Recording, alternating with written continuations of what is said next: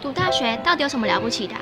就多一张文凭啊。多一张文凭，出去也不一定有工作啊。哪有？我觉得很好玩的，还可以交许多朋友，还可以学到。一八三七年，热力学大师焦尔问他的老师道尔顿：“受教育的目的是什么呢？”道尔顿说：“教育的目的在鼓励学生从事基本的问题探索。”大学有许多课程，目的不是让你得到高分，而是让你了解自己。欢迎收听由慈济大学教育团队制作主持的《大学了不起》。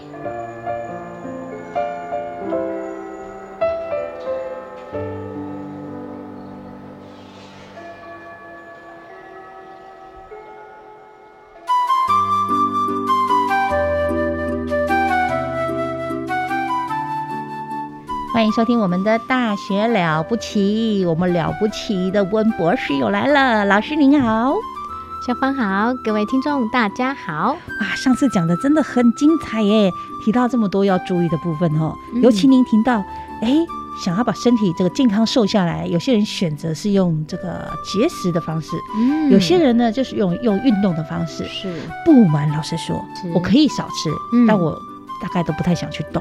嗯，所以我们今天才要讲这个主题。嗯很多人就是说少吃，然后多不动。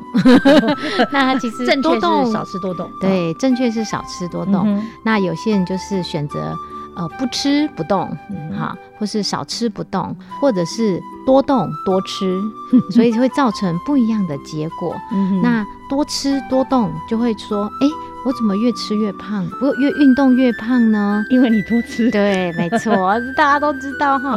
但是呢，如果你用节食来做减重，其实呢，呃，我们有一个对照的概念给大家，就是如果我只有用节食的方式，它确实可以减少 energy input，嗯好，减少我们食物的呃能量的摄取。嗯好，相对来说，我如果少吃，但是我每天还是基础代谢率消耗的卡路里，我确实很容易在短时间就有效果。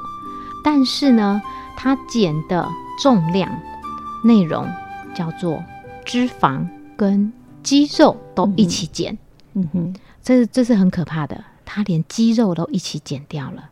哎呦，哦，而且呢，如果我们都只有不不吃或少吃，然后又不动，它是没有办法增进我们的健康跟体能的。嗯嗯，而且有一次哦，我就听一个学生说：“老师，我走路的时候看到面包店旁边有一个橱窗，里面好好吃的蛋糕，结果我 我我我好想吃，可是我连。”因为我知道我现在不能吃，我在节食，所以我晚上做了一个噩梦，我发现那个好吃的蛋糕来追我，快吃我，快吃我，快吃我！对，我就说，哎呀，他太辛苦了，那你就何不如把它吃了，然后当做一个犒赏。但是在吃之前，先去看那个蛋糕几卡路里，好，譬如说三百卡，那你就去跑跑操场啊，去运动完。就安心的吃啊，哈、所以少吃呢，节食哈或不吃，它其实是没有办法改善心理压力跟沮丧的，而且呢，身体的形象也会比较低一点。那最重要呢，它其实因为我们不吃，嗯。我们的身体就会降低基础代谢率。嗯，你本来一天是消耗一千五百卡的，是因为我们不吃，我们的身体就会说：“哎呀，主人这一餐不给我吃，下一餐可能也不给我吃，那我要。”我就要赶快当我自己身体的会计，嗯我就要把我的身体尽量减少消耗。哦，所以之前在地震的时候，有听到东兴大楼有一个小男孩，嗯他七天都没有进食，他就是靠喝水。为什么可以存活下来？就是因为他把自己，他知道他身体处于危机状态，所以他就降低了他的基础代谢率。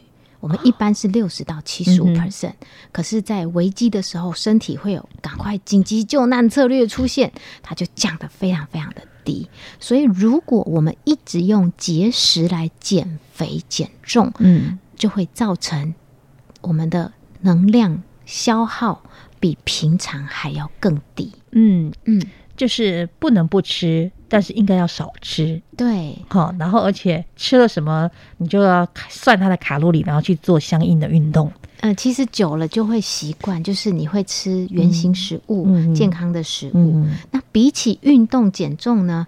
运动减重呢，它虽然它是增加从能量平衡的概念来看，你的出跟入量入为出，那运动呢，它就增加出的哈、嗯。能量消耗。是，那虽然呢，它在短期之内不易有效果，尤其很多人就说好，那听了老师的课之后，我立志要去运动，消耗卡路里，然后呢，一天就开始去运动，然后冲了两两趟之后，哦，好累哦，不行啊！其实那个叫做剧烈运动，那确实是没有办法持久的。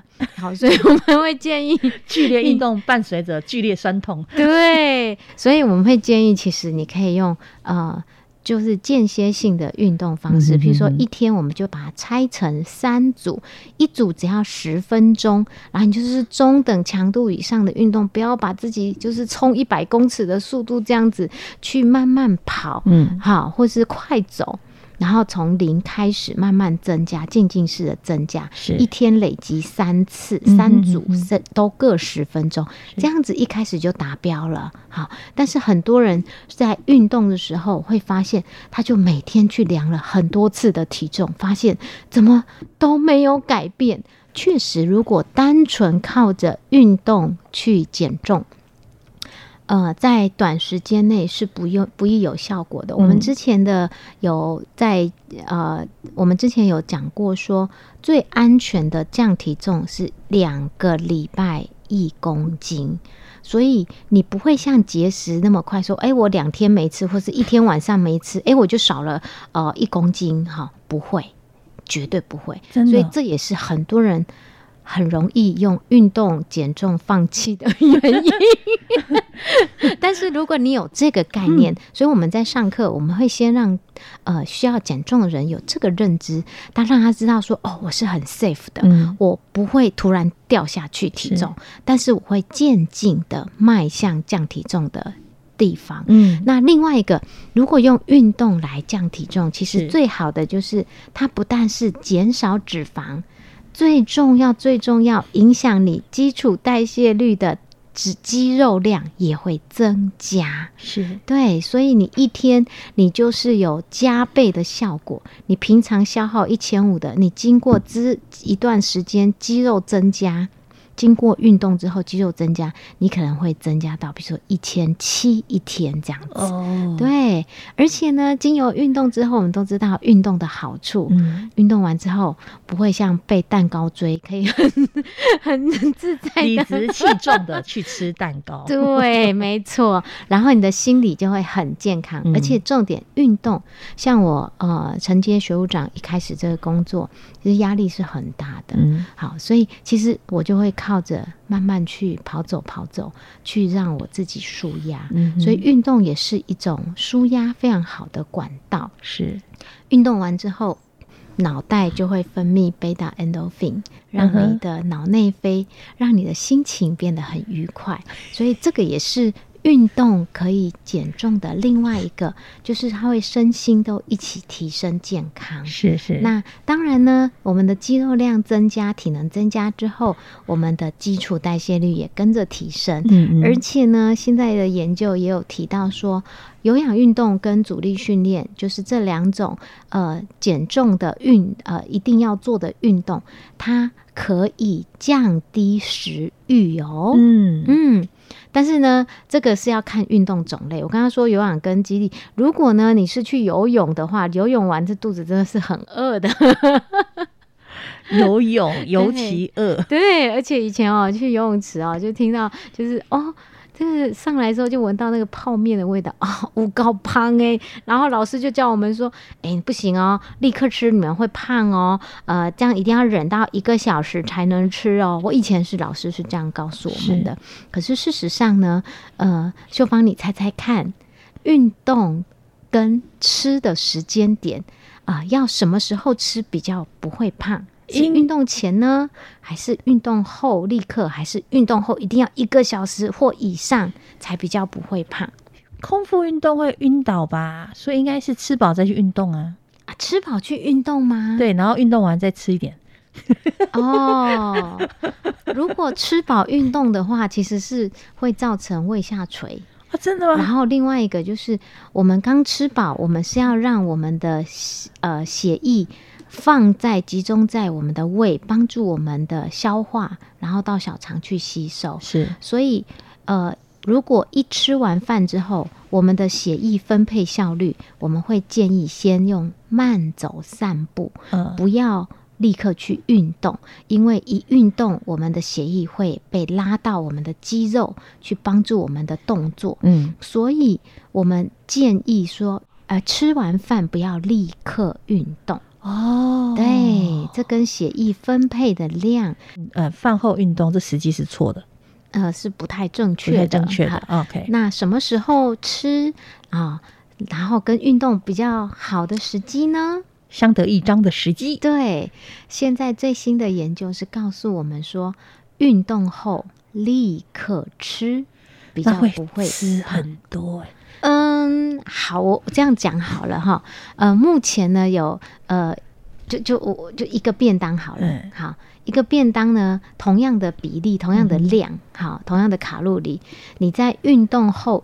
立刻吃，跟运动后四个小时再吃，好，有人做过这样子的研究比较，结果呢，就是他们的运动量都一样，然后他们吃的内容，好，跟比例、热量、卡路里都是一样，但是吃的时机点会影响到你的体能跟你的脂肪量哦。嗯，嗯，那研究是这样子说的，就是如果你今天运动立刻吃，它会把我们的热量存储存在我们身体，我们假装叫做三个抽屉，是好比较口白的方式。第一个抽屉它会储存在我们的肌肉，第二个抽屉它会储存在我们的肝脏。肝脏也储存。对，因为你有听过脂肪肝嘛？哈嗯啊，有有有，对，就是因为吃了之后，它。储存在脂都在肝脏里面。哎呦，对，所以很多脂肪肝的人其实不用担心，你只要去运动，你就可以降低。OK，我自己家人，我的哥哥，他平常上班很忙，他就是就是你看公司都会固定健检，嗯，然后他一次啊脂肪肝过高，然后就开始真的就如常的去运动，一个月两个月再去验，正常了，脂肪肝不管它会变怎样，肝硬化，哇，肝硬化就大病了。对。嗯，然后就接着你就知道要从要找医院医生，然后就肝癌这些后续就嗯。非常的严重，所以不要让自己走到我刚刚我之前有讲过，看你要选择怎样子的人生，坐轮椅的背耶，洗才行哎，等一下是欧背，我脂肪肝不知道几年了。对，所以就是表示说，其实这对我们来说都是不难的问题，那就是太少去动了，好嗯然后正确的运动方式。那我们刚刚说有三个抽屉，吃完东西食物之后，一个是放在肌肉对。这个抽屉，还有一个放在对肝脏，好储存为脂肪。好，那第三个呢，叫做我们的脂肪。哦，皮下脂肪是好，我们来捏一下我们的那个肚子哈，旁边那个那个游泳圈，对游泳，圈，随以便前一圈，抓现在三圈。哎对，米其林有没有？米其林宝宝小时候就是这样子哈。所以呢，呃，这三个抽屉，呃，分别我们从储蓄的观点，嗯哼好，那后两者从肝脏跟皮下脂肪，这个叫做定存。定存就是说，你吃进去之后，它就一直固定存在里面，你无法提领不。能动它了。对，嗯，那在肌肉里面，这叫做活存。活存所以你随时可可以以提提出来领出来。嗯譬如说，今天你在过马路，哇，那个就是红灯，那个结果那个大卡车刹车来不及，你已经过到一半，你还有能力咻往后退，那都是动用到紧急的时候动用到提领到哪里的卡路里，就是我们的肌肉的。但是肝脏存在肝肝脏跟存在我们的呃皮下脂肪的，没有办法随时让你提领出来。是，也就是说，如果我们要消耗卡路里，一开始它是从这个地方提领出来，然后所以呢，在这样子的机制下面，我们就会建议说，如果运动后立刻吃，它会储存在肌肉这个抽屉的比例会最高变高。哦，对，所以如果你反而呃都运动后很久才吃的话，它大部分会储存在我们的后刚刚说的那两个定存的抽屉里面。，OK，所以各位吃的时间点，如果我们晚上吃宵夜，我们都没有动，它一样都是储存在我们的肝脏跟皮下脂肪。安利我怎样？我脂肪肝怎么来的呢？我要忏悔一下，对，我睡前哦，尤其冬天，如果没有吃东西，我睡不着哎。哦，那可以喝个温热开水。哎呀，我都这个喝呃喝水吗？对。这样子我的内心还是空虚的，那所以所以我可能都吃错时机，对所以在过马路的时候，如果有车子朝我撞来，我就是完全定在那边看着他，来吧 来吧，我也不知道怎么办，那个时候就出现一个人把你抱着，然后把你稳推定倒。这是偶像剧就出这的吗？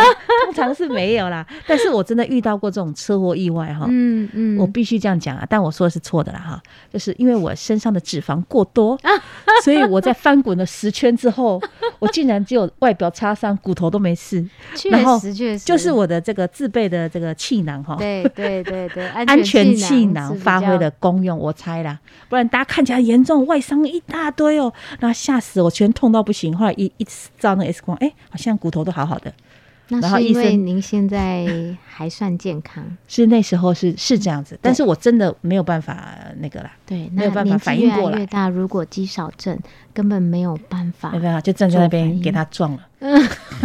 所以我们要一定要投资一点时间，一天嗯只要半小时。所以老师，我刚刚讲那个睡前的那个要需要忏悔的那个习惯哈，嗯不是为了要吃宵夜，但是好像就是应该要热热的喝一点，比如说我就喝姜母茶，可是姜母茶它是甜的，对，我每次喝完那种热热的，我说啊，胃热热的，我可以睡了。所以如果只是热热的话，嗯那就是用温开水。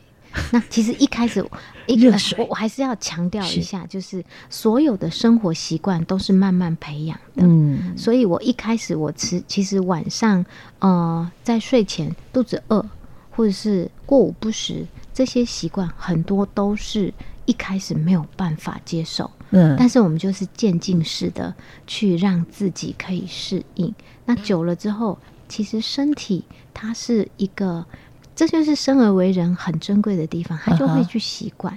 然后你要告诉自己，我是做对的事情，我要让我的身体健康，我才更有能力利益其他的人，才能用我们的声音去造福更多的人。所以这样子就是你就会越觉得，哎，身体就会慢慢的说，哎，好，那我我就试试看吧。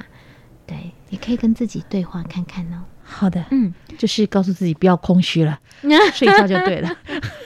对，所以我们刚刚说正确的饮食的时机，嗯就是呃，在运动后要立刻吃，因为它的机制就是它让我们比较多的能量会储存在肌肉里面，嗯，那肌肉就会比较容易动用。好，所以它也是呃，运动可以防止肥胖的主要机转，是因为运动后它改变饭后能量分配到肌肉组织跟脂肪组织的比例有嗯不一样的关系。是是是，嗯，那运动最重要的，另外跟节食减肥另外一个最大的差异，很珍贵的差异，一般人都没有注意到这一点。其实我一直要想要强调说，你运动，你就说，哎，我这个运动我消耗了三百卡好了，手表上是这样显示，那是运动当中。其实不知道各位有没有这种经验，运动后，他开始身体是热热的，嗯，而且持续一段时间，这个就是运动后叫做过氧消耗。我哦们在学术名词叫 EPOC，就是它是一个氧债。嗯你在运动完之后，它有氧债，它慢慢身体还在继续在运动后继续消耗卡路里，所以这个就是它不但是当下的运动的卡路里，它还增加了多消耗的一些能量。嗯，所以这个就是我们应用身体活动减肥的另外一项非常非常多的优点，而且根据研究显示说，运动后过氧消耗。它占总能量消耗达到百分之六到十五 percent，嗯一天当中是。二十四小时，所以表示说，我们再次强调，虽然运动呃只有占一天消耗的十五到三十 percent，但是它的经济效应跟后续你在安静的时候，身体还热热的继续在消耗卡路里的，它的比例还是很高的。是所以，请大家一定要花一点点时间，真的只有一点点，二十四分之零点五。谢谢老师的谆谆教诲。我这个一点点时间，我也要把它弄出来就对了。对 对，就要投老师资自己啊，我请问一下哦，我之前有看过，好像什么这个报道上有讲到说，哎，劳动不等于运动。比如说拖地，我拖得很累，但是它卡路里其实没有消耗很多。啊，确实是。嗯呃，运动呢，其实它也是一份一一一个专业，然后嗯从运动科学、运动处方，呃，它有分成运动的种类类型。那我们现在讲的就是一般。呃，美国运动医学会跟美国心脏病协会，他会建议对成年人来说，一定要从事三种类型的运动。第一种就叫有氧运动，嗯，或者是耐力性的运动。那秀芳可以说说看，你知道的有氧运动是什么吗？有氧运动、有氧舞蹈啊，啊，有氧舞蹈没错，骑脚踏车，骑脚踏车，还有固定式的，固在家里骑的，或者是去外面骑的都可以，都可以。对。还有就是呃跑步嘛哈，啊，跑步因为会喘不过气来，那叫有氧运动。慢跑或是快跑，是不是会喘的那种不叫有氧运动？呃，应该我们有强度的部分啊，去算，强度的，对，所以强度也有可以分成，第一个就是你自己自觉嗯。很费力的程度，所以从零分到十分，那如果你可以到六到七分，你就觉得哦，这个就叫做中等强度，你自己自己觉得。那老师你知道我多可怜？我走路都费力，哦，那就很好，那就表示说你的体能在现阶段来说，这样就对你来说是中等强度，哦，走路就是每个人不一样。我光走路这样喘的嘞。所以现在你可以就开始走，然后慢慢的增加你走路的时间，嗯，等到可以持续到三十分钟之后，嗯再慢慢增加走路的频率，嗯哼，就是你的步频，不一定要脚跨很大步，嗯，跨太大步容易拉伤，我 就容易摔倒，步频嗯。就是它的速度小步一点。本来是一二一二的节拍，你可以变快啊。一二一二一二这样子。哎，原地踏步算不算啊？算。啊，真的啊，对，是原地踏步也算。因为我想，哎，跑步机也都原地啊，疫情期间，我们其实都会建议很多人做微慢跑，微慢跑，在家里做微慢跑，就是脚啊脚跟离开脚尖，一开始还在地板上的脚跟离开左右左右脚的这些动作，然后到后来脚尖一只脚可以离开。好，就是做左右左右，甚至还可以做膝盖再抬到往我们的呃心脏的方向去增加强度。OK，所以这些就是抬膝走路的概念，都可以在室内我们外面的走廊这一条都可以。大概五十公尺，我就会这样跑了。嗯，也不一定要真的跑起来。你现在我们都说用渐进式嗯的强度，你如果可以从在家里做微慢跑，慢慢哦的，然后从三十分钟开始，或者是从十分钟开始，然后一天累积分段成三次，嗯，那这个就是非常好的开始。老师，我还有在练习爬楼梯。嗯像我们在这十二楼啊，嗯我也曾经这样爬过来一次，嗯嗯，喘的要死。我实验室就在十楼，那老师用爬的是用走，没有用爬，我用走。sorry 呀、口误，走楼梯。对，用走的。但是走到后来我用爬的，但是走楼梯呢，很多人常常会走错，其实还有正确的走法。很多人上楼梯跟下楼梯的姿势错误，常常会造成关节的疼痛。哎呦，对，所以它也是有技巧的。是好，所以这个呃，也是告诉大家说，走楼梯你的膝盖跟你的臀部髋关节，很多远距的课程是没有办法现场看到哈，嗯嗯嗯所以有时候有好欢迎直接预约了哈，所以。阶梯踏板也是一种非常好的心肺耐力的运动。那我之前做过的研究，就是以阶梯有氧进行停经后女性的一些呃面对常见的三种问题，一个是骨质疏松，嗯一个是心血管疾病，一种是我们的肥胖的问题。嗯那之前就有一个妈妈，她就跟我说：“老师，啊，我的卡头乌不好呢，已经有退化性关节炎，嗯哦，已经给我摸叮当呢。嗯。那像这样子呢，我们就会建议他说，先从比较低的高度，譬如说十公分的高度阶梯，然后上上下下，但是速度也要维持一定，让她呃有达到我们刚刚建议的强度。如果他十分，他可以自己觉得是六到七分。那这是第一种强度的做法。第二种强度的做法就是我们用心跳去算。嗯，好，那第三种呢，就是呃，你可以跟人家一面讲话开杠的。好，嗯哼，就是谈话测试。你我问你说，诶，你还好吗？你还可以，啊好好，你只能说一个字的，那就代表，诶，这还蛮喘的。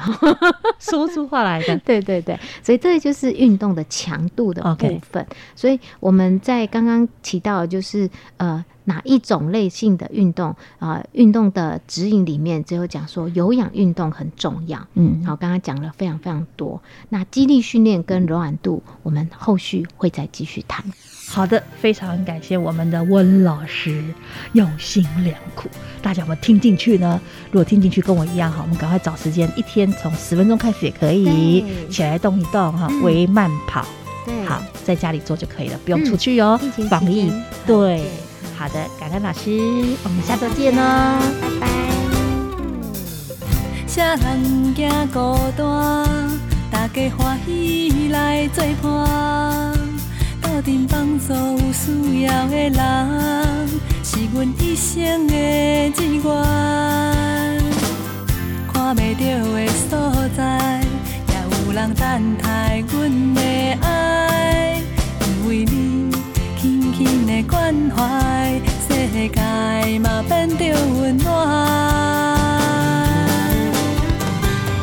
别怕付出微不足道，只要用了心，谁都感觉得到。不希望回报，只要你微笑，不是幸福青春，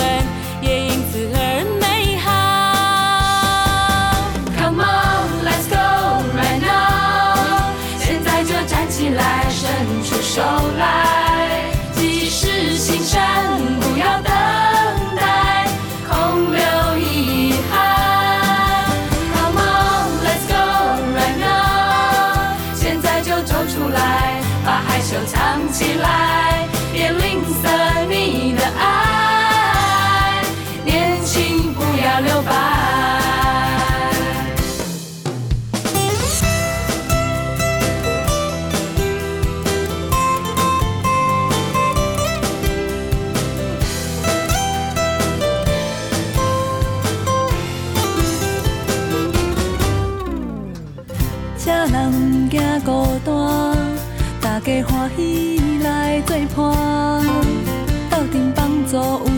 需要的人，是阮一生的志愿。